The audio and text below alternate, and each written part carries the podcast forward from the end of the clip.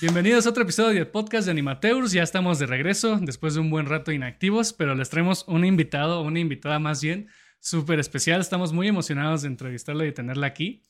Este, no creí que nos fuera a contestar, pero aquí está. este, ella es Elena de Elena Mix. Mucho gusto, Elena. Hola, ¿cómo están? Muchas gracias por invitarme. No, muchas gracias por aceptar. Estamos bien. Espero que te la pases bien hoy en la entrevista. Y estoy seguro que nos puedes compartir un buen de cosas bien padres sobre todo lo que haces y sobre toda tu experiencia en esta industria. Ay, pues eso espero. a ver si no me trago mientras hablo. no pasa nada, no te preocupes. Todos, todos nos equivocamos. Y más hablando en esta industria. Como que no estamos acostumbrados a hablar, nada más estamos así como... Nada más estamos para dibujar. Exactamente, estar en la compu Pero bueno. Ok, este... Primero que nada, pues cuéntanos, o sea, ya todos sabemos que haces Elena Mix, ¿no? O sea, es como súper padre todo lo que haces. Nada más cuéntanos como a qué te dedicas, si te dedicas a otra cosa o nada más estás haciendo eso. Este, pues mira, actualmente eh, estoy en un proyecto que se llama, perdón, que se llama este, Aleph Stars. Este, eh, hace poquito había lanzado su Kickstarter eh, y he estado haciendo un poco de ilustración, un poco de cómic para, para su proyecto. Este, de hecho, ahorita tengo que, eh, estoy coloreando algunas, algunos frames porque están haciendo como un pequeñito, un pequeño corto de, del proyecto. Entonces ando haciendo eso, apenas empecé. Este, y aparte de eso, por ahora, pues con comisiones y haciendo eh, pues las tiras de Lenamix y de vez en cuando alguna animación independiente pero también he trabajado con estudios de animación extranjeros. Eh, recientemente he estado trabajando con el estudio de Timton, que es de Colombia. Ah, sí. Este, sí, de hecho, eh, sacaron un video animado de Carlos Vives este, el, a finales del año pasado y también estuve ahí pues animando algunas escenas de, de video musical. Este, también estuve trabajando en una serie piloto con ellos y a inicios de este año también trabajé en una serie que están haciendo ahorita que se llama eh, Total Twins. Están haciendo animación, o sea, es para un, para un cliente extranjero, pero eh, Tim Toon está encargado de hacer pues, animación y todo eso y estuve un ratito también. Eh, y pues ya, eso es lo que he estado haciendo. Qué padre. Justo Dani también implicó ese estudio y creo, creo, que le dijeron que después para otros proyectos tal vez la iban a buscar. Pero sí, sí, lo, sí lo ubicaba por eso. Qué padre, haces un buen de cosas. Sí, es, un, es, un, estudio muy, muy padre y también te tratan muy bonito, entonces es una buena oportunidad para, pues para entrar ahí y ver cómo está el pipeline de animación o de diseño de personajes, que es en lo que más he estado trabajando ahí. Ah, este, lo, que, lo, que, es diseño de personajes y también hice algunas special poses para personajes. Sea, ya es que cuando están animando en cutout, a veces eh, hay poses que el mismo rig de 2D no, no puede alcanzar a hacer. Bueno, yo, yo ayudaba haciendo eh, las special poses de algunos personajes. Ok, wow, qué padre. sí, esto está divertido. Qué chido. Voy a, voy a compartir como los links del estudio y también de del Kickstarter, ¿De Kickstarter que ah, estás haciendo, ajá, para ver si alguien se anima. Y yo también, yo creo que le, le, apoyo ahí un ratito. Ahorita al rato le, le meto algo. Ay, creo que la campaña ya terminó, pero pues, eh, pero la verdad no sé si después ya puedes como que apoyar un poquito más o no sé, pero pues yo me imagino que más adelante van a sacar algún otro. Ah, bueno, entonces ahí voy a estar al pendiente. Lo vamos a compartir. Perfecto. Este, bueno, ya las preguntas más más interesantes para los que empiezan como a, a, entrar a este mundo de la animación. Queremos saber por qué decidiste entrar a esta industria, por qué decidiste hacer lo que haces, pues. Pues porque me gusta mucho dibujar. es que no, vaya, pues una, una respuesta pues sencilla es esa. Me, me, gusta mucho dibujar desde que soy chiquita. Este, la verdad es que veía mis caricaturas favoritas en la tele y me fascinaba mucho pues los personajes, este, el arte y todo eso, y pues yo de chiquita hacía mis, mis dibujos con crayolas, crayoles, crayolas, perdón. No te preocupes. Estoy nerviosa. no pasa nada. Este, y, y, así, este, y pues por el, como pasaron los años, pues la verdad es que nunca dejé de dibujar, me di cuenta que es algo que, que, que me gustaba mucho hacer, y ya después, cuando estaba en secundaria, ahí me empecé a, a inclinar mucho por lo que es animación. Este, me gustaba mucho todo el proceso que se realiza para animar personajes en una película, en una serie. Y ya cuando estaba en la prepa, pues ya, yo ya sabía que quería eso, pero tristemente no había como que muchas opciones de carrera, sobre todo aquí en, en, Monterrey, eh, así como que sean específicamente de animación y las que hay están muy caras. Sí. Entonces, este, mis opciones eran eh, la Facultad de Ciencias Físico-Matemáticas, que enseñaba la carrera de animación digital, pero vi el plan de estudios y había muchísima programación y cosas de matemáticas que pues yo dije, ay, no. ¿Para qué? yo, nada más quiero dibujar.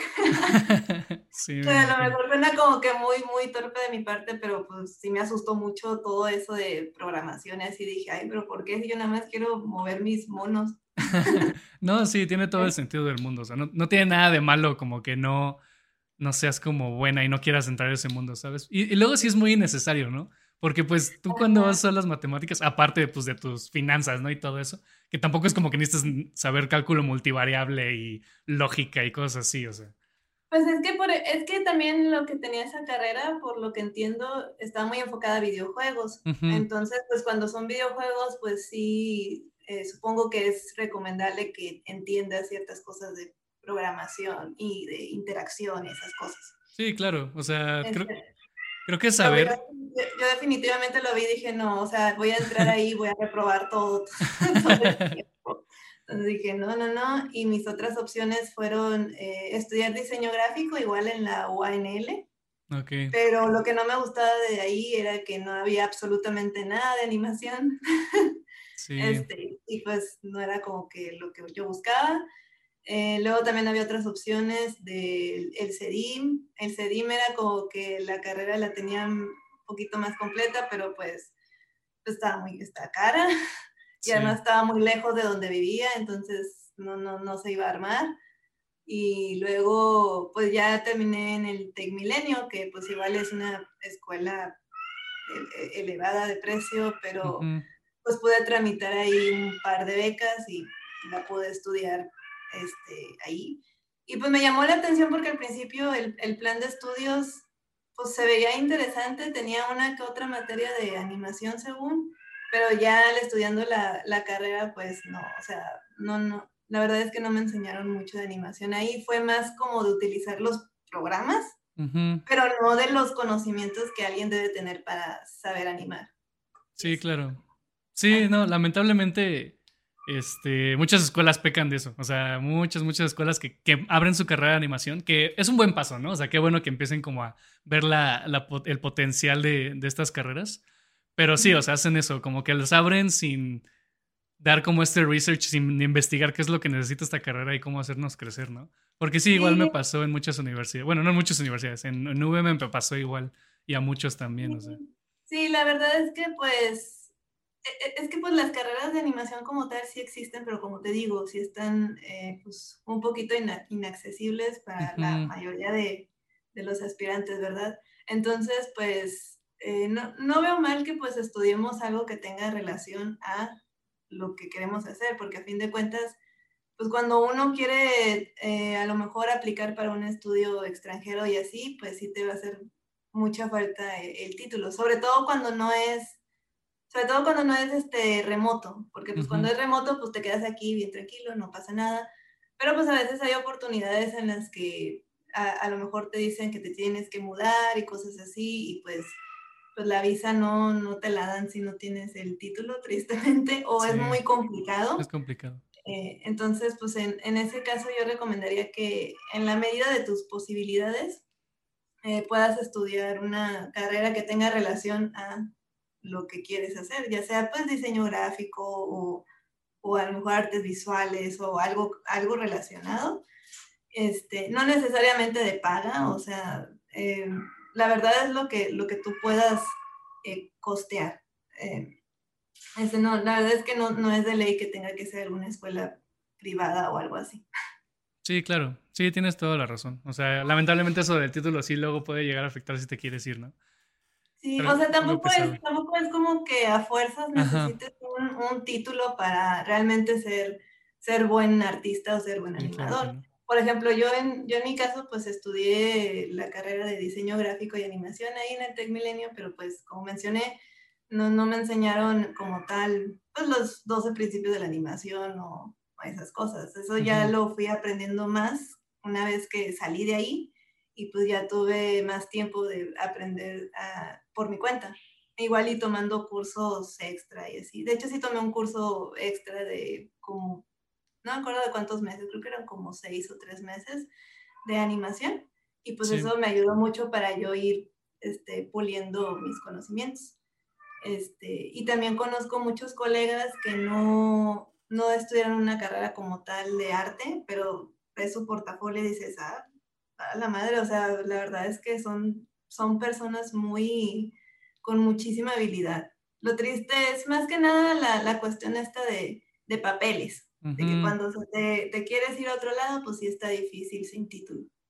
Sí, claro, pero bueno, tienes toda la razón, no, no es como que no puedes llegar a ser un grande de la industria sin el título, ¿no? De hecho, todos mis profes, o sea, yo estudio en Coco School este, y todos mis profes, o sea, eh, creo que el 70% no tienen un título, tienen un título que nada que ver con, con, lo, que, con lo que hacen. Así que, pues sí, la verdad es que no, este, no es nada necesario y, tiene razón Elena. O sea, no se preocupen tanto, ustedes échenle ganas a, a sus habilidades. Sí, es que pues también está esta, eh, esta cuestión de que pues todos vivimos en, en contextos diferentes. O sea, no es nada más esto de, ah, pues échale ganas y, lo vas a lograr, porque pues, O sea, la verdad sí tiene mucho que ver, pues, las oportunidades a las que tienes acceso, eh, la formación académica a la que tienes acceso, e inclusive eh, eso afecta en cómo tú mismo desarrollas tus habilidades, porque a veces si no tienes los recursos necesarios a la mano, pues sí es muy difícil que, que le des rienda suelta a, a desarrollarte como, como artista. Ahí, ya me estoy metiendo en temas así como que muy, muy sociales, pero...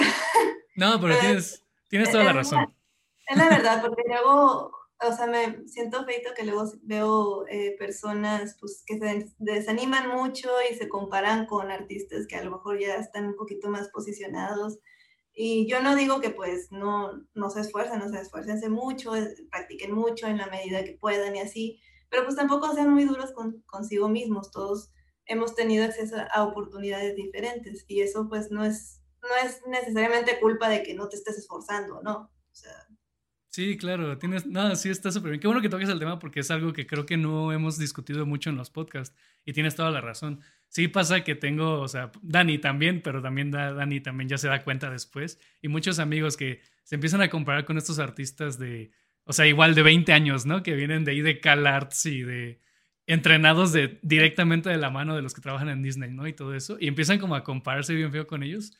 Pero sí, justamente, o sea, ya después de un tiempo llegamos a la conclusión y pues trato de compartir también esto, que justamente eso de, la, de las oportunidades que ellos tuvieron completamente diferentes, ¿no? Porque lamentablemente muchas veces aquí si alguien tiene talento o habilidad, o sea, para dibujar o para cualquier cosa como de joven, como que es muy difícil que lo, que lo exploten, ¿sabes? Y, este, y tienen que preocuparse por otras cosas. E inclusive tiene mucho que ver el apoyo que te da tu propia familia. Sí, yo, por ejemplo, yo, por ejemplo, yo la verdad me siento muy afortunada de, de todo lo que, lo que he tenido eh, a mi alrededor. O sea, yo desde chiquita mis papás en ningún momento me, me recriminaron que me gustara mucho dibujar o de que, ay, hija, deja esas cosas, no te van a guiar a nada. O sea, mis papás desde siempre me han apoyado bastante en, en, esto del dibujo y hasta la fecha. O sea, Ah, y hasta la fecha ahorita que pues ya vivo de manera independiente, pues la vida de freelance no es así como que, uy, la, la más segura del mundo. Sí. Eh, en ningún momento me han, me han, desanimado de que, ay, hija, mejor ponte a trabajar en otra cosa. No, al contrario, a veces soy yo sola la que, la que dice, mejor trabajo otra cosa y así. Y mi mamá es la que me dice, no, hija, es que valora más tu trabajo y así. O sea, a lo que voy es que muchas personas no tienen acceso a esa, a esa red de apoyo también para, para crecer como, como artista, como lo que quieres hacer, porque pues está este estigma de que, ay, pues los artistas se mueren de hambre y, y es que no hay futuro en ese trabajo y así, o sea, desde ahí es como que debemos este, ser empáticos uno al otro y, y reconocer que pues no todos lo, lo tienen fácil cuando, cuando deciden este, este camino. Sí, claro, sí, exactamente. O sea, creo que todo el, el contexto de toda la vida, de, de, toda la vida de todos, el contexto de, de todos es muy diferente y, y, puede ser muy, un factor muy grande. Hay veces que dicen que no, que no, eso no debería de importar, pero claro que importa, o sea, claro que importa cómo te comportas en sociedad y cómo te han tratado, pues, o sea, en esa cuestión. Sí, sí, sí, sí, definitivamente, o sea, ah, es que vaya, eh, siento, que, siento que es bueno que como artista, yo, yo, no me estoy poniendo así como que, ay, la, la superartista, la superartista más importante del mundo, algo así, no lo soy.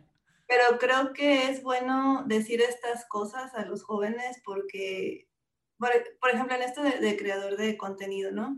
Uno piensa que pues, va a postear un, uh -huh. un, un cómic o un dibujo o lo que quieran hacer y ya van a crecer este, inmediatamente. Que, o sea, no es así. Este, La verdad es que la, la, suerte tiene mucho que ver a veces. Yo, por ejemplo, me siento muy afortunada. O sea, eh, cuando empecé esto de los cómics, sí fue como que no, no me esperaba que fuera a crecer de la manera en que he crecido. Yo solamente quería un espacio para compartir mis dibujos de manera pública y eso era todo. O sea, ya después de que a, la, a, muchísima gente le gustara y eso fue algo inesperado y lo cual estoy muy agradecida, pero también estoy consciente que además de que pues me esforcé haciendo los cómics, me esforcé, he dibujado muchísimo en todos estos años desde que creé el Enamix, también estoy consciente de que pues he sido muy afortunada y no tiene nada de malo aceptar cuando uno ha tenido esa fortuna de que pues las cosas que ha creado tengan, tengan pegue, ¿no? Sí, claro. No, sí, como que estás tocando justo los temas que como que estaba pensando cuando dije, a ver si, a ver si hablamos de esto en la, en la entrevista. Me adelanté. no, está perfecto, qué bueno que lo dices, o sea. Y sí, tienes mucho, me echa mucha razón. Este, justo lo que, de las cosas que como quería comunicar en esta entrevista, este, digámosle la carrera, porque ya muchos lo están tomando y lo quieren tomar como una carrera de creador de contenido. Y, y justo ocurrió un incidente hace poco, no sé si viste que hackearon Twitch. Ah, sí, sí, sí, sí, vi que este, eh, expusieron cuánto ganaban los, Ajá, los creadores y todo eso, ¿no? Sí, y, y, pues hay creadores que ganan una cantidad increíble de dinero. O sea, sí ganan muy bien, pero los mismos creadores luego, luego fueron a decir, a ver, o sea, tranquilos todos, porque no, no vayan a dejar su carrera, no vayan a dejar la escuela por venir a hacerse esto porque yo tuve mucha suerte, es lo que están diciendo. Yo tuve demasiada suerte con lo que estoy haciendo. Sí, fue Ahora, Auron Play, ¿no? ¿Mandé? Fue Auron Play. Sí, fue Auron y creo que otros también como que le siguieron el mismo discurso, pero yo justamente vi a Auron primero. este, y, o sea, se me hizo muy responsable que dijera eso. Este, pero también, o sea, también no, no vamos a, a, decir que no hacen bien su trabajo, ¿no? Obviamente Auron es alguien que es muy disfrutable ver, o sea, tus cómics son increíbles, o sea, no es como que tampoco sea algo, un contenido, este, ¿cómo se dice? Malo, pues, o sea, contenido que la gente vea nada más por ver. O sea, todos, hay contenido que neta sí vale mucho la pena ver y qué bueno que, que tengan oportunidades gracias a eso. Pero sí tienes razón, o sea, es la cantidad de gente que, que logra triunfar de esa manera en este tipo de cosas es o sea, es mínima. Sí, claro, o sea, vaya, al decir de que hay que decir que tenemos suerte, no estoy diciendo de que, ah, pues demerita tu trabajo. Ajá, o sea, sí, claro. Pues no haces nada, no, no. Pues, o sea, yo, yo tengo consciente que pues desde que empecé el Enamix hace cinco o seis años, creo que lleva la, la página, uh -huh. este, pues, pues al principio sí me eché mi, pues mi chinga, ¿no? O sea, publicaba cómics como tres cómics a la semana, ahorita con suerte publico uno, uno cada semana, uh -huh. pero al principio sí fue de publicar súper seguido para que el algoritmo de las redes medio me empujara, ¿no? Bueno, bueno eso lo hice sin, sin conocer todavía lo del algoritmo, pero ahora sé que sí tiene un poquito que ver la frecuencia en la que publicas para uh -huh. que medio te empuje. Este, pero pues sí, o sea, de que me he echado mi, mi chinga de todas maneras, pues sí me la he echado, porque pues en esa época era estudiante, o sea, tenía tareas, tenía proyectos que hacer y aún así decía, ay, deja hago un, un cómic porque pues no he publicado nada en esta semana o así. O sea, de que pues si ese esfuerzo sí hay, sí, sí hay trabajo de por claro. medio y sí, sí, hay constancia de por medio y todo. Este, pero tristemente muchas veces hay, hay casos de personas que se esfuerzan muchísimo y por alguna extraña razón a lo mejor por el algoritmo de las redes, que no extiende bien las publicaciones, porque eso tiene mucho que ver, este, pues nomás como que no, no, no despega, ¿verdad? No quiere decir que nunca van a despegar en su vida, pero pues a lo mejor va a tomar un poquito más de tiempo que otros o, o así. Sí, justo. Yo, yo, siento que en mi caso lo que me ayudó mucho a posicionar mis, mis tiras y todo eso fue que en el momento en que empecé era como el, el auge de este, de este tipo de, de cómics, así cómics, relatable cómics, porque había muchísima gente que los hacía y había muchas personas que les gustaba compartir ese tipo de dibujos en su momento. Este, y todavía lo comparten, pero siento yo que antes ese era como el, el auge y eso siento que sí me ayudó un poquito para destacar. Sí, claro. Este, sí, tienes toda la razón son muchos factores los que tienen que ver cuando una, cuando una persona poco a poco va subiendo y cuando no. Y también es tomar en cuenta el tiempo que la persona lleva eh, en, Internet, ¿verdad? Por ejemplo, yo llevo seis años y ahorita no, no, es, no son muchos años, así de que diez años como otros, otros artistas u otros creadores de contenido, pero pues son seis años. O sea, son seis años que han tenido que pasar para que este, yo ya pudiera convertir esto más o menos en, mi forma de, vida, ¿no? En la manera en que me gano la vida. Entonces, es algo que también toma muchísimo tiempo y hay que ser pacientes para ir cosechando los resultados que esperamos. Sí, claro, son seis años y aparte todo lo que dibujaste en tu vida, ¿no? O sea, porque sí. toda esa habilidad se fue. o sea, todos los años en que he estado dibujando, todos los días, desde que estoy chiquita, pues sí. o sea, también sí, claro. todo esto antes. Sí, justo. Y luego es, lo que siento que luego no, no como que logramos entender a veces, porque, o sea, aparte de, aparte de, por ejemplo, un streamer, ¿no? Aparte de todo lo que streamea y así, también tiene su canal de YouTube, también tiene TikTok, o sea, como que es una cantidad de, contenido que tienen que crear justamente para mantenerse o para, para llamar a más gente, ¿no? Y, Oye, sí.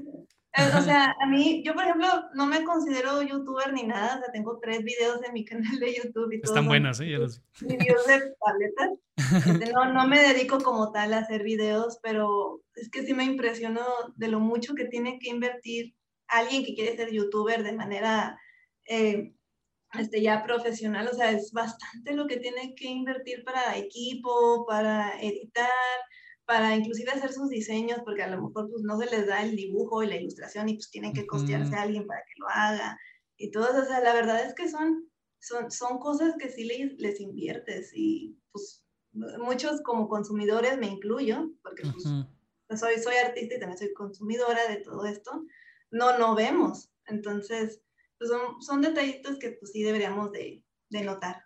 Sí, claro, porque justamente por eso yo creo que luego luego diga, no dejen nada, porque o sea, la cantidad de, la cantidad de tiempo que yo le, le he invertido a Animateurs, o sea, a pesar del contenido que yo digo, no es tanto contenido, pero o sea, la cantidad de tiempo que le llego a invertir es así como de, ah, ya me cansé. Y, ya, lamentablemente... videos, ya me cansé. Exacto.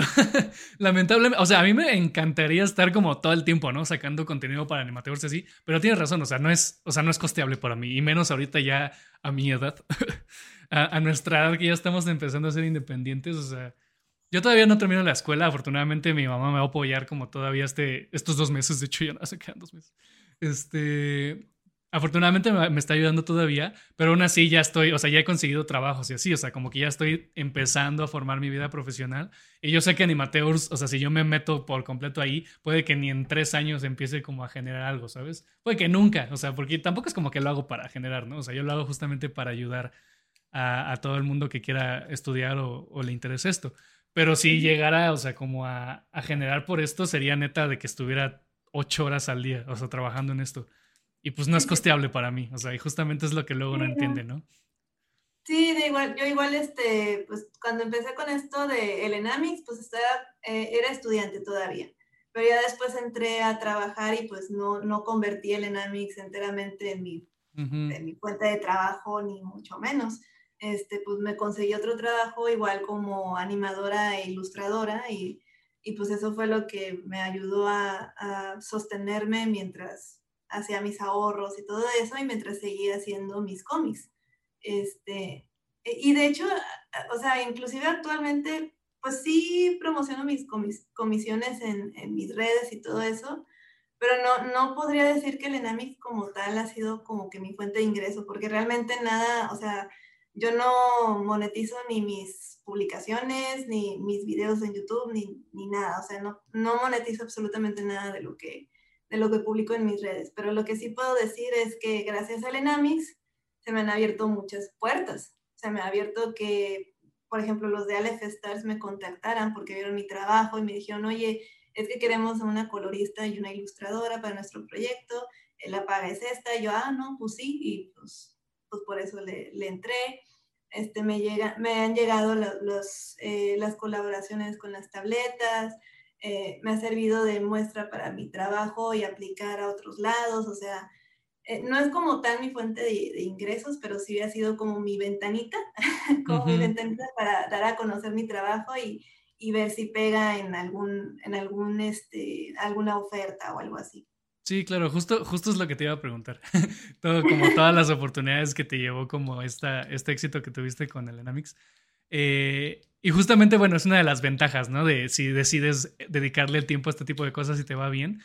Luego muchos creen que, que que como lo que ganan o como viven los, la gente que es creador de contenido es porque por las vistas netas, o sea, solo porque vieron tu publicación ya, ya es rica, ¿no? O sea, solo Kylie Jenner hace eso. o, sea, ojalá, pero no. Pero no. Exacto.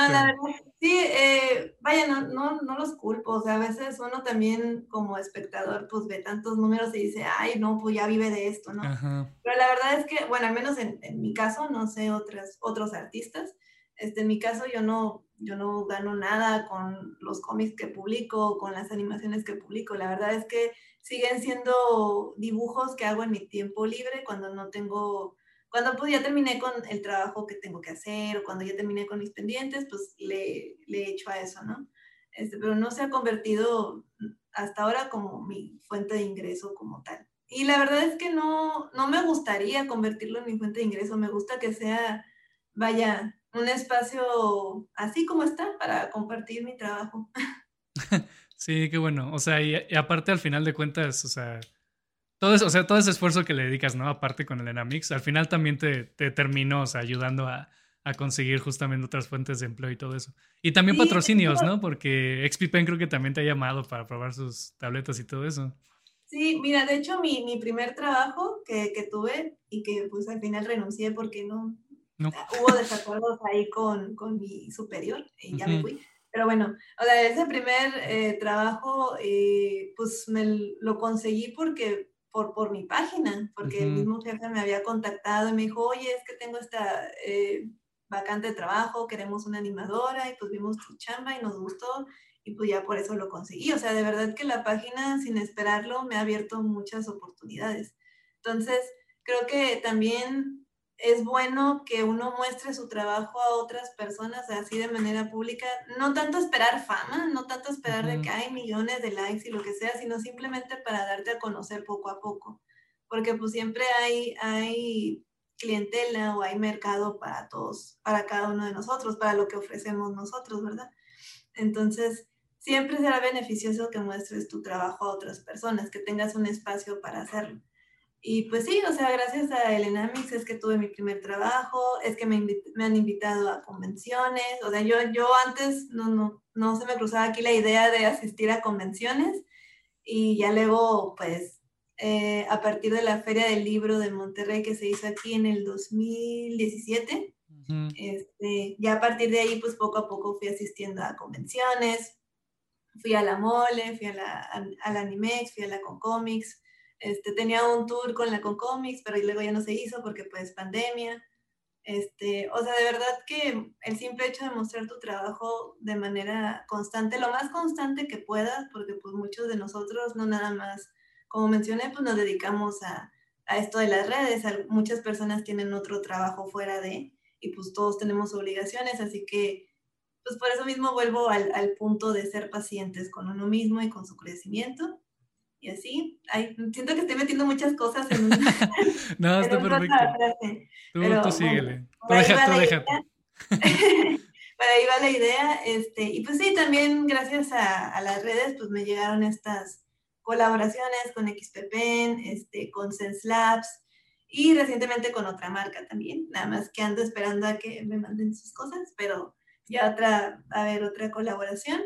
Este, pero pues esas colaboraciones, o sea, tomaron su tiempo para llegar también, o sea, eh, con el Enamis llevo igual como 5 o 6 años y pues apenas este año me, me, llegaron, o sea, no, no son cosas que te lleguen luego, luego que tú empieces tu carrera como, como artista o como dibujante. Sí, claro. Sí, es todo el tiempo que la tienes que invertir, o sea, inclusive lo que haces tú, o sea, por ti, o sea, por en tu tiempo libre, ¿no? Que te dan ganas de dibujar, de modelar, lo que sea que se dedique la gente que nos escuche. O sea, todo eso va a servir y puede que sea como, como lo que te empuje, pues, a, a, conseguirte otras cosas. No necesariamente que tengas como cientos miles de seguidores como Dynamics, pero, pero seguramente alguien lo va a ver y justamente a Dani le pasó eso. O sea, Dani tampoco es como súper famosa en Instagram ni nada, o sea, y nada más publicó un escenario que hizo este, en, un, en nuestro servicio que tuvimos en Mali Arts este, publicó eso, o sea, ya como que el trabajo terminado y un, y luego, luego alguien la vio, o sea, literal, lo más random del mundo, alguien la vio y gracias a eso ahorita está trabajando en PicPacks. Ay, qué padre. Sí, así que... Eso es lo que voy, o sea, em, nuestro estilo de dibujo, nuestro estilo de arte, lo que a nosotros nos gusta hacer, siempre va a tener cierto mercado y pues de que te va a encontrar, te va a encontrar, pero pues si no lo muestras, pues nunca te va a encontrar. o sea, también, también lo digo porque mucha, mucha gente este, dice que, ay, es que no quiero mostrar mis dibujos porque pues no dibujo muy bien, es que todavía no soy experta, es que todavía no sé qué. Y yo de que, yo siempre les digo, vean mis cómics, mis primeros cómics que hice, están bien feos. O sea, yo ahorita, yo ahorita la verdad los veo y me dan así como que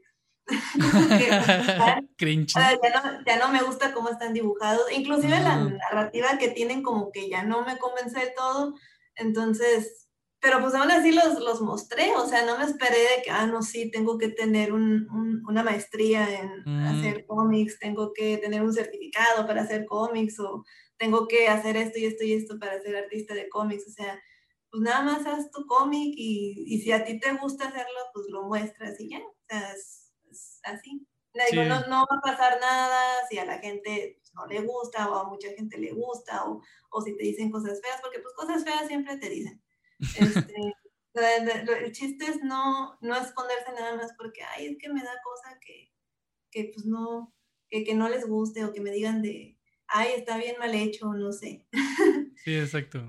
Por ejemplo, a mí me pasaba este año que comencé a, a hacer más animaciones este, que he estado publicando en los últimos meses y así. La verdad es que hubo un punto en el que medio me aburrí de hacer cómics porque es algo que también haces acá, o sea, por muchos años y de que es que yo quiero hacer algo diferente ya, y o sea, igual con mis personajes, pero pues otras cosas.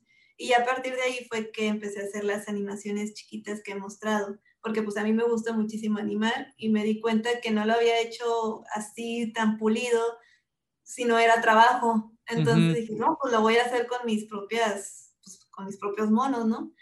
Eh, y ya, o sea, de verdad que me gustó mucho. Y sí me, de repente me daba cosa, porque pues sí me gusta mucho animar, pero tampoco me considero así como que la super animadora todavía. Siento que tengo muchos detallitos ahí todavía que arreglar. Y sí me ganaba así como que la pena y a veces. Pero dije, bueno, pues lo voy a mostrar. O sea, me costó hacer esta cosita chiquita, pero pues lo voy a mostrar. Y afortunadamente a, las personas les ha parecido bien, les, gusta, este, me han dicho que pues se ve muy fluido y cosas así, entonces eso me impulsa a mí a, hacer animaciones mucho mejor trabajadas, a, pulir todavía mis, mis principios de la animación, que todavía flaqueo en muchas cosas, sobre todo en la cuestión técnica de la física y esas cosas como que a veces no, no les presto atención. o así como que no me salen con mucho sentido. Pero pues igual las hago, o sea, igual las hago, porque pues en la marcha sé que eventualmente voy a, voy a, este, a tener una, un mejor control de esos principios. Sí, claro. Em, nunca se esperen a que, ay, es que no tengo el nivel de fulano, porque pues el fulano eh, dibuja bien chingón y yo no dibujo así, pues entonces yo no lo voy a mostrar, es como que, no, o sea, la mejora va a ir con los años y conforme tú vayas haciendo otro cómic y otro cómic y otro cómic u otra animación y otra animación o así, o sea, no, no, no vas a mejorar si todo el tiempo estás así como que... o sea, te haces, te haces, chiquito tú solo, pues no. Ajá, exacto. Sí, exactamente. O sea, la práctica, cuando dicen que la práctica hace como el maestro, como no sé cuál es el dicho, ¿no? Este, cuando dicen eso también se refieren a que justamente tú practicando mucho te vas dando tu cuenta, tú mismo te das cuenta de todo lo que estás haciendo mal, ¿no? Y compartiéndolo todavía más, porque justamente como todos están viendo tu trabajo, vas a decir como, de, ay, te entra más la ansiedad de que todo esté bien. Y tú mismo, y tú solito te vas dando cuenta de todo lo que estás haciendo mal, o sea, creo que esa es la parte de la práctica importante. Es un consejo muy cliché, pero pues la verdad es que no, pues no, no deja de aplicar, o sea, de verdad que para mejorar en algo que no te gusta cómo te sale, pues lo tienes que hacer una y otra y otra vez. Y en cada vez, o sea, realmente entender qué es lo que, o sea, como que qué es lo que no estás comprendiendo. Porque pues también, o sea, no es nada más de practica, practica, practica todo lo que quieras, sino que también tiene que ver cómo practicas. Si dibujas algo de la misma manera, pues todo, pues siempre te va a salir, te va a salir Entonces, pues, o sea, dibújalo, si no te convence, busca referencias, o sea, buscar referencias es muy importante, busca tutoriales, busca, eh, o sea, un montón de recursos que hay en, en línea o, o, que hay de, o sea, que puedes encontrar en cualquier lado, inclusive en libros o así, para realmente pulir aquello que pues no te convence. Sí, claro. No, y mejor no lo pudiste haber dicho, ya, ya ni voy a decir nada. porque, porque sí, mucha, mucha gente se queda en este vicio, ¿no? De, pues simplemente de hacerlo, pues, o sea, como que no piensan qué es lo que están haciendo, simplemente dicen, ah, pues tengo que practicar. Y nada más están dibujando lo, lo, lo mismo que hacen siempre. Y pues no se trata de eso, justamente. Y siento que mucha gente luego sí se queda con ese concepto de, voy a hacer siempre esto. O sea, pero una cosa es hacerlo y otra cosa es como, o sea, neta saber por qué lo estás haciendo mal. Eso es lo importante, pues, o sea, saber qué es el que lo estás haciendo mal. Yo, por ejemplo, en... Ay, perdón. no, no te preocupes, dime. Te, te, voy a decir que, te voy a decir que nada más repetir lo que dijiste, pero sí, dime. Ah, en, mi proceso de animación, un error que cometía mucho anteriormente era que me, me fijaba más en detallar bien el personaje que en la animación en sí. O sea, me, me, frustraba más por los detalles, yo creo que por mi lado de ilustradora, pues me enfocaba mucho en, en, los detalles del personaje y pues no dejaba de lado lo más importante que era el movimiento. Entonces, pues yo al principio medio sí me frustraba al, al, animar y porque, porque decía que no me sales, que el personaje me está saliendo todo feo y así. Y una persona que sí me ha ayudado en, en pulir ese lado es mi novio Luis. Luis también es animador, es animador 3D. Este, pero él me ha ayudado, él me ha ayudado a pulir ese lado de mi proceso. Me, diciéndome, es que no te concentres en los detalles del personaje, concéntrate en el movimiento mejor, concéntrate mm. en que se vea, que se siente realmente el feeling de lo que quieras hacer. Entonces ahora mis animaciones ya no las empiezo de que con el personaje así súper. Si pudiera aquí enseñar más o menos cómo hacía antes mis animaciones, mis roofs, este, estaban así la mona detallada y todo, pero pues el movimiento todo feo, o sea, bueno, no feo, sino que pues tenía muchas áreas de, de, mejora. Y ya en las animaciones que he estado haciendo este año, la verdad es que pues me ha ayudado muchísimo el no preocuparme tanto por los detalles, sino, sino por el, la animación en sí, el movimiento, el spacing, el timing, este, el, el slow in, slow out y todo eso. Y, O sea, realmente cuando entiendes ese tipo, ese, ese tipo de detalles en tu proceso, es cuando ya le das un, súper, eh, un empuje bien alto a tu, a tu arte. Sí, claro. Qué bueno que nos compartes todo eso. Es lo que voy, o sea, no, no, imagínate si yo me hubieran quedado animando de esa manera de ponerle tantos detalles al personaje en mis animaciones, así, así, pues lo iba a continuar haciendo mal. O sea, uno también tiene que abrirse a, a las críticas, a, a, a, la retroalimentación, no a críticas de que, ay, animas bien culero y no vuelvas a... No, o sea, esas no, me refiero a cuando te dicen, este, no, eh, o sea, está bien, pero pues puedes mejorar este detalle. Aquí está muy separado el, la pose clave de, de la de acá y pues se ve raro, así. O sea, ese tipo de retroalimentación, eh, estar abierto a eso y también estar abierto a, a, hacer este, esa introspección con tu propio proceso de que, a ver, algo aquí no está funcionando, ¿qué tenemos que cambiar? Y ya lo cambies. Este, y eso me ha ayudado muchísimo a, a pulir mi, mi, proceso de animación. Por eso, o sea, cuando comparas una animación que he hecho de este año con alguna, bueno, es que tampoco he subido tantas animaciones antes, pero sí, una, creo que subí una de, en la que estoy comiendo una hamburguesa o algo así, que esa creo que es del 2019. Este, si comparas esa con las más recientes que he hecho, pues sí se ve una gran diferencia entre una y otra pero eso es porque pues volví a practicar y ya lo volví a hacer de manera más constante. Y ya, los, ya tengo más presente los principios, ya tengo más presente cómo es el proceso en sí. Sí, claro. Y es un proceso largo, ¿no? Tampoco hay que como que, tampoco hay que, piensen que es de un dibujo al otro, ¿no? Ya eres un artista súper cañona. Es un proceso e, bastante largo. Eso es lo que este, nos, nos atenemos los animadores. O sea, eh, en estas animaciones chiquitas yo me tomo como unas dos semanas, más o menos. O sea, pero si estoy haciendo nada más esa animación, sí. me toma como dos semanas. Pero, pero sí es chistoso de que, pues, para los ojos de los demás es como que, ah, pues, pues bien rápido, ¿no? O sea, lo haces bien, bien acá. No, no, para nada. Rápido. no, todo toma tiempo. Y está bien, no se preocupen, chavos. Va a salir al final, va a salir. sí, sí, sí. Sí, qué bueno que nos compartes. También, es eso de no, no presionarse a terminar las cosas nada más por publicarlas, porque también ese es otro detalle del que no se habla mucho cuando, cuando uno se vuelve creador de contenido, se vuelve artista o se vuelve pues así, ¿no? Que uno también se presiona nada más en publicar por publicar, o sea, por no perder el, eh, el ritmo que tiene el algoritmo.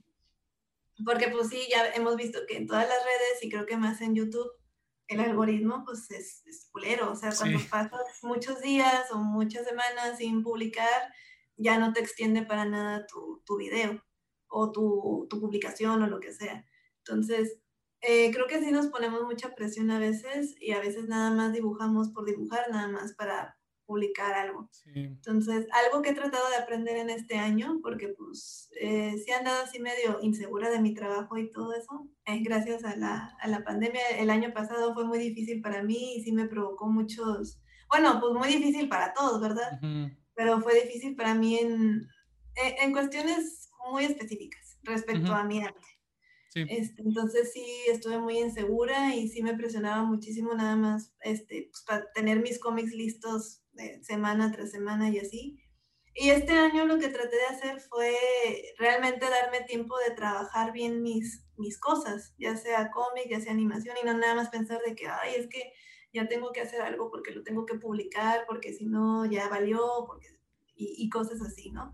Entonces, eh, está bien ser disciplinado y está, está bien ser constante, pero tampoco forzarse a dibujar algo solamente por eso. O sea, yo, sé que es, yo sé que es difícil porque pues así está el, pues, este sistema en el que tienes que, tienes que hacer eso porque si no, nomás no jala, pero de vez en cuando si tienes la oportunidad, eh, pues estarte tranquilo, relájate, disfruta el proceso en el que estás haciendo tu animación, disfruta el proceso en el que estás haciendo tu cómic, no te apresures tanto, este, porque luego pues uno se harta y entra en, en, el dichoso burnout y pues ya no puedes dibujar absolutamente nada o ya no lo disfrutes. Sí, claro. Sí, no, tienes toda la razón. Y sí, sí les repito mucho aquí en el podcast que, o sea, sí, obviamente, como tú dices, ¿no? Constancia y todo eso es importante. Pero a mí también me ha pasado que de repente ya estoy así con, o sea, neta, ya no, ya no puedo más. Y es completamente válido. Y sí, el sistema a veces, o sea, el capitalismo es feo a veces. Pero, pero digo, o sea, no, no puedes funcionar tampoco. El chiste también es que lo disfrutes, como tú dices.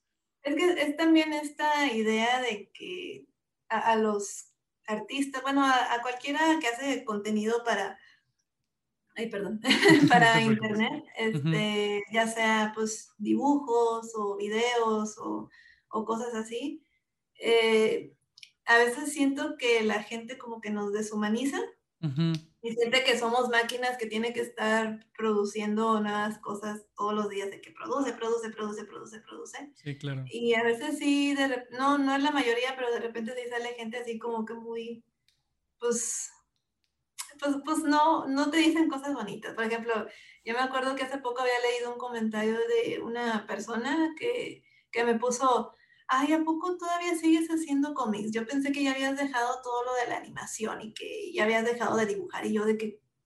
¿Quién fue?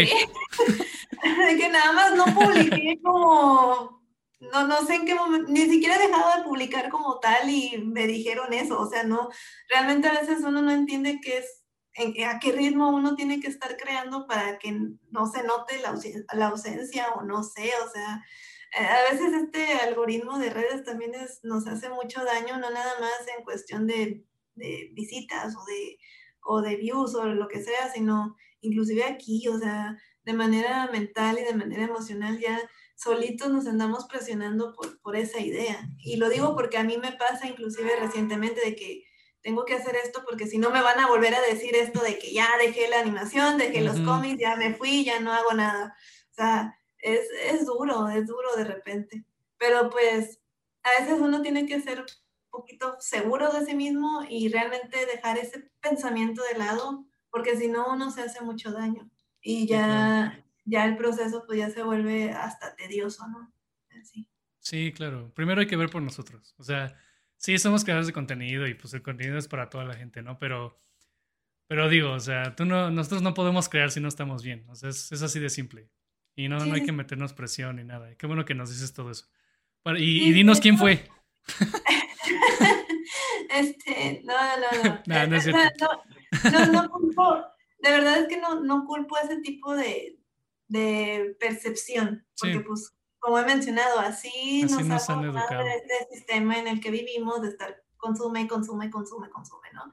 Sí, claro. Pero pues también tratar de ser un poquito empáticos en ese sentido y recordar que pues no, nadie de lo que, de lo que producimos cosas para internet somos, eh, somos máquinas, somos seres humanos que tenemos vida fuera de, de nuestro trabajo y así, de repente necesitamos descanso y pues, pues eso es todo, ¿no? O sea, también recordar que, que pues todos somos humanos aquí.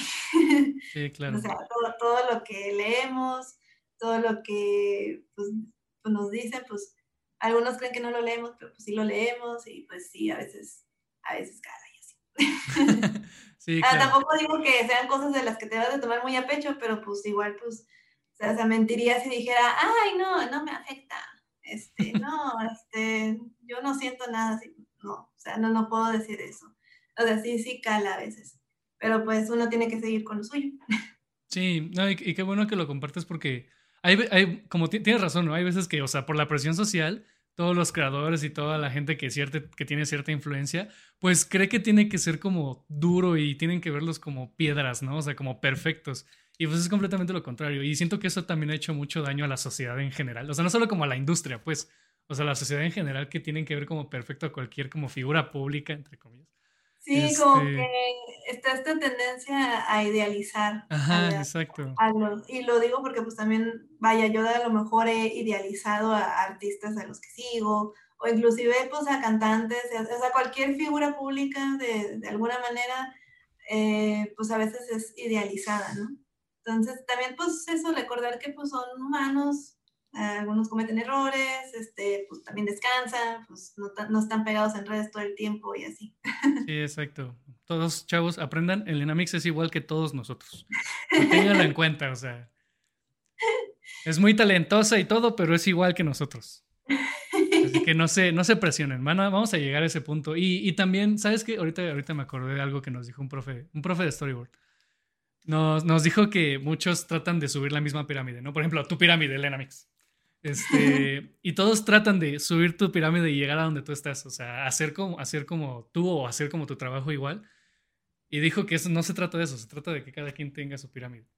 O sea, que cada quien tenga donde estar arriba. Sí, sí, es que pues, pues son caminos diferentes, o sea, por ejemplo, a mí pues también me pasa mucho que me comparo con colegas o cosas así que digo, ay, es que esta persona ya consiguió esto, ya consiguió publicar un libro, ya consiguió este, hacer estas cosas y yo no. Y pues a veces también es de que, pues, pues reflexionar uno solo, ¿no? A ver, pero tú realmente quieres publicar esto o nada más es porque sientes que, que ese es el éxito al que debes de aspirar o como, o sea, e, e, es, es, también esta idea de que el éxito es subjetivo y no es, pues no es lo mismo para todos. por ejemplo, a mí a mí antes mi sueño era pues llegar a Pixar, ¿no? O sea, trabajar en Pixar o trabajar en algún estudio acá de, de renombre.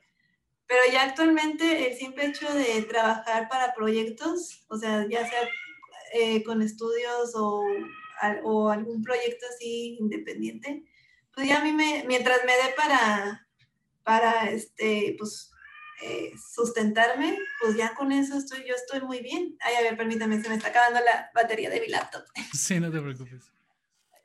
Ahí está. esos claros. Sí, ahí está, quiere entrar al, estudio. no pasa nada.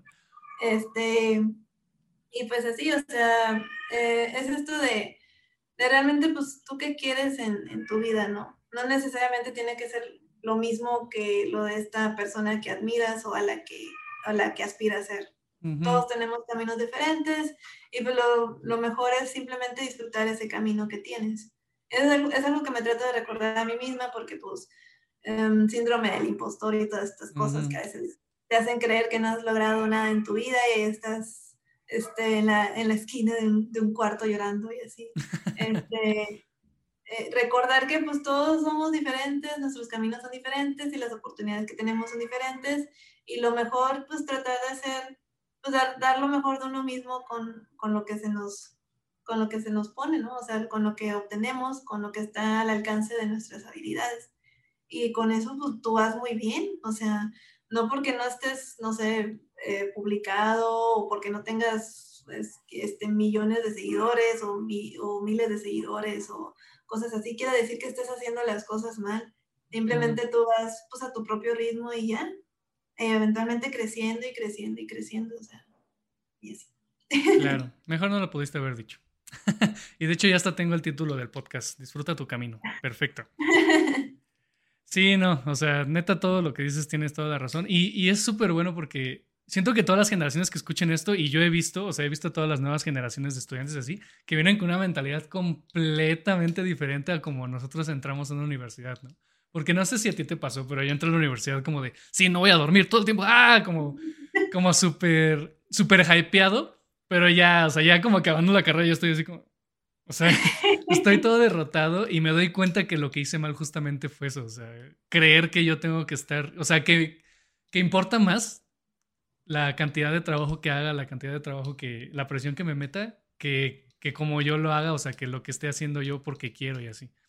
Sí, eso es Vaya, es que pues al, menos aquí en México siento que se glorifica mucho eso, de que te tienes que estar partiendo el lomo porque si no, no cuenta tu trabajo. Porque si no te estás trasnochando, si no te estás desvelando, si no estás dejando de comer, si no estás dejando de lado pues tu existencia como ser humano, este, pues no no te estás esforzando lo suficiente, ¿no?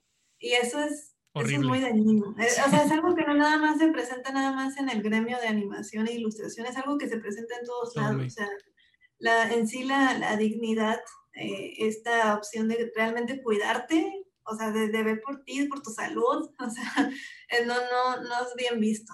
O sea, lo, lo, vemos inclusive en los trabajos que si te vas a tu hora te ven mal. Así de que, ¿por qué te estás yendo? Salimos a las 6 de la tarde, ¿cómo te atreves a salir a las 6 de la tarde? Sí, ese tipo de cosas que están, es, es, terrible, o sea, no, no deberíamos de seguir en ese tipo de, de detalles. Y, y, pues también lo vemos aquí en, como, como freelancer, ¿no? Que inclusive el hecho de, de, prestarte a negociar y todo eso, como que te ven raro, como que ya luego ya no te contactan y es como que, pues, ¿qué hice mal? el, el, propio hecho de realmente, pues, cuidar por, por, cómo es tu manera de vida, por lo que tienes que costearte para sostenerte, para te ven mal, o sea, es como que, no sé, es un, siento que es una, una cultura laboral muy, muy dañina eh, que tenemos aquí. O sea, que se glorifica mucho eso de que pues, básicamente te tienes que andar matando por tu trabajo.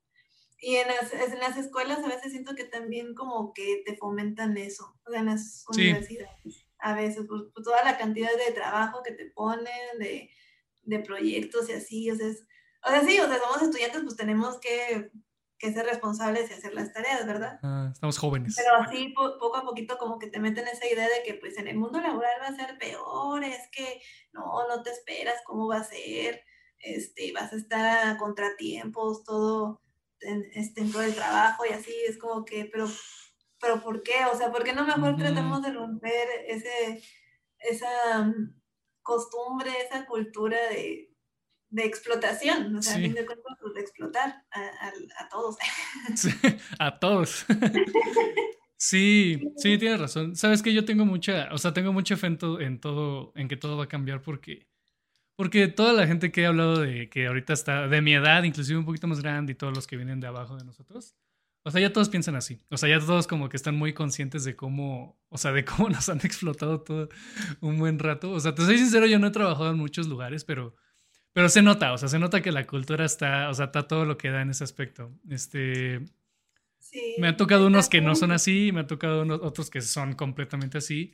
Este, y tienes razón, en las escuelas también, o sea, nos meten mucho esa idea de, de estar muriéndonos todo el tiempo.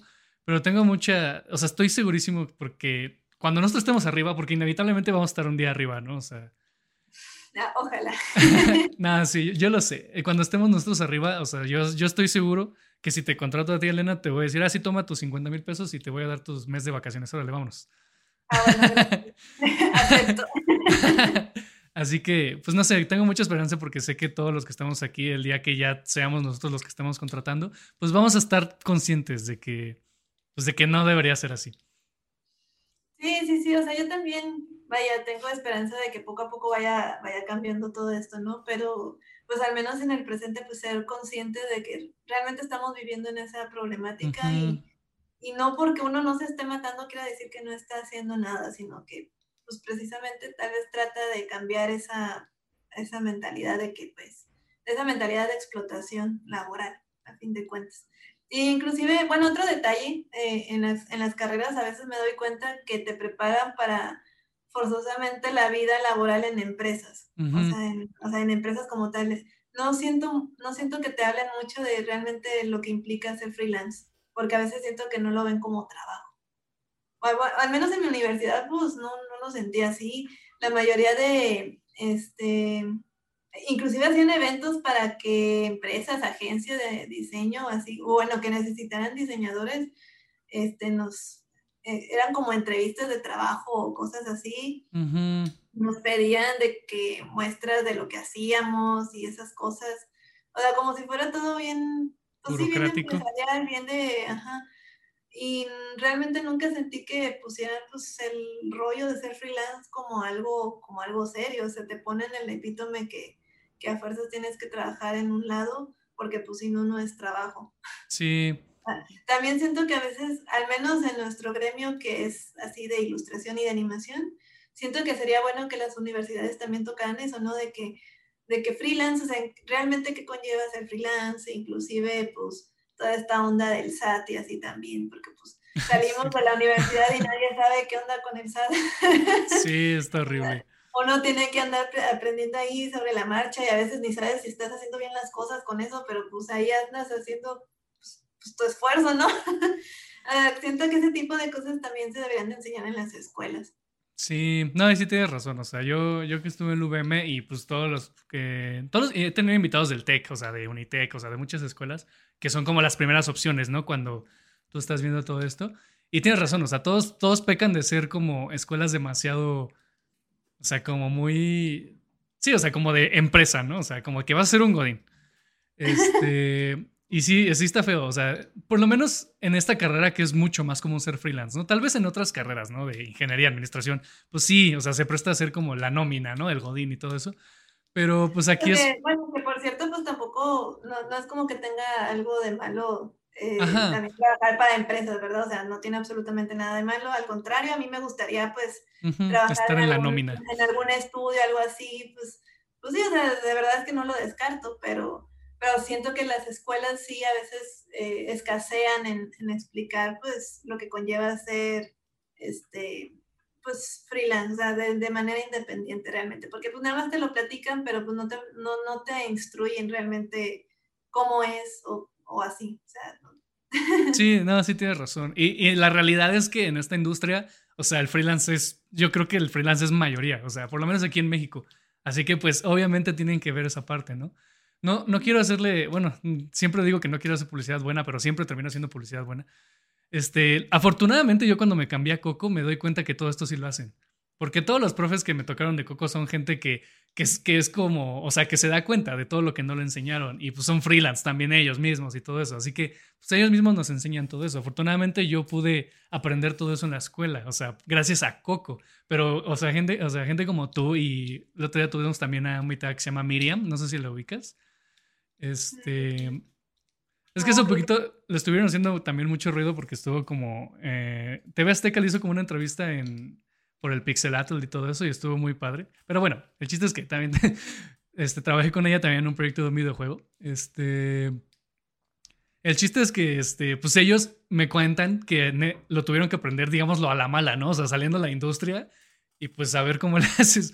O sea, tienes que aprender tú toda esa parte por tu cuenta. Afortunadamente Coco me enseñó todo eso, pero pues personas, bueno, no sé si en tu caso tú también tuviste que aprender todo eso en, en la industria directamente.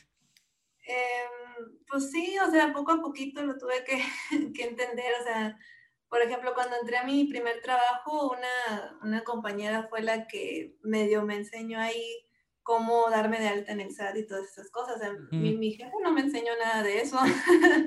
mi jefe nada más fue como que, pues, ya entraste y pues ahí ver cómo le haces en ese sentido. Y yo, bueno, y pues ya me di de todo y pues ya desde ese entonces pues ya pues hago mis declaraciones y todo eso, pero como te digo, o sea, no es como que sea experta en todo eso, sino que pues poco a poco trato de leer y medio de entender y pues ahí ando haciendo lo mejor que puedo.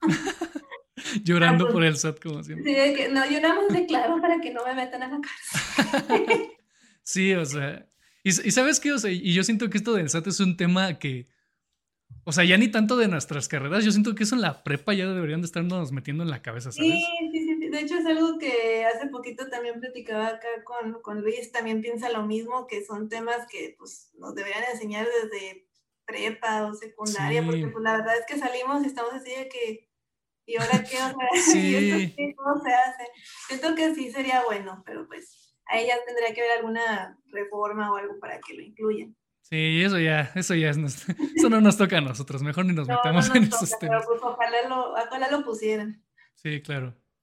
Sí, ojalá, pero bueno, ya, ya nos, ya también a los que conozcas de prepa y les dices, oye, ya checa lo de SAT porque, porque si no va a estar feo después. sí, exacto. Este, oye, ¿quieres darle algún consejo a los jóvenes artistas? O sea, ya sea, ya sea como tú creadora de contenido o artista, cualquiera de las dos partes o en general. Ah, pues a ver, pues bueno, creo que mi consejo vengo a englobar más o menos todo lo, lo, que puse. Sobre todo, pues, bueno, todo lo que dije, más bien todo lo, lo que puse como se hubiera escrito algo, no sé. Este, no, o sea, todo lo que dije que, pues son detalles que me habría gustado que me dijeran cuando era estudiante cuando estaba más, más chiquita. Este, pues eso, o sea, que todos tenemos oportunidades diferentes, que todos este, tenemos un ritmo diferente, puede a veces que uno, que, veas que tus compañeros vayan un poquito más rápido que tú, o que algunos vayan un poquito más, o sea, les cueste un poquito todavía avanzar y así. Pero esto no quiere decir que nadie lo esté haciendo mal, sino que están haciendo, eh, dando el máximo con, con, lo que tienen a su alrededor. Y de que se puede crecer, pues se, se puede crecer, pero también tener consciente que muchos factores a veces no están, no están en nuestras manos y, y no, no, no es algo de lo que tú te tengas que culpar, sino que tú nada más enfócate en lo que está en tus manos, que es practicar, que es aprender, seguir este, eh, mejorando tus conocimientos, tus habilidades y poco a poquito, poco a poquito vas a ir abriéndote puertas. Eh, también esto de no, no esconderse porque, ay, es que no, no, no, no hago bien esto, todavía no lo hago como, como los masters y cosas así. O sea, no, no, tienes que, no tienes que llegar a ese nivel para mostrar tus cosas, ¿sí? Tú puedes empezar a hacerlo desde mucho antes y poco a poco hacerte tu, al menos tu espacio en internet para promocionarte, ya sea pues mostrando tu trabajo de manera así casual o inclusive pues para que te lleguen ofertas de trabajo, ¿no? Este, y también, al menos en el área académica, tampoco te estreses tanto por las por sacar excelentes calificaciones, porque pues también era algo que me pasaba mucho en la carrera, que yo solita me presionaba en sacar, sacar excelentes calificaciones y pues la verdad es que desde que me gradué, pues no me has debido de nada de que mostrar de que mira, no, realmente no, o sea, no pasa absolutamente nada si sacas bajito en una materia o si reprobaste una actividad o esas, o esas cosas, lo importante es que aprendas este, y realmente pongas en práctica los, tus conocimientos, ¿no? Y respecto a lo de estudiar la carrera, pues digo, yo estudié diseño gráfico y animación, pero pues de lo que yo quería hacer no, no lo aprendí necesariamente en la carrera, lo aprendí pues por mi cuenta. Este, pero sí, si tienes la posibilidad de estudiar una carrera, eh, pues hazlo, estudia algo relacionado, por si tu meta realmente es eh, aplicar estudios en el extranjero para que no te sea tan complicado tramitar la visa. Pero pues también tener en cuenta que no necesariamente, que la carrera no es de a huevo para ser realmente un, un gran artista, ¿no? Porque igual te puedes abrir camino de esa manera, es nada más la cuestión esta de papeles, realmente. Pero fuera de eso, pues uno puede ser muy, muy buen artista eh, instruyéndose a, a, su propio ritmo, ¿no? Ya sea concursos, en internet o cosas así. Este, y pues más que nada que todo este rollo de ser artista es muy incierto. Inclusive, inclusive cuando trabajas para estudios, porque pues los contratos no son para siempre tampoco, son, tienen límite de tiempo. Eh, a veces se te abren, pues inclusive tú solo como que ya buscas otras cosas y te sales de la empresa o te sales del estudio.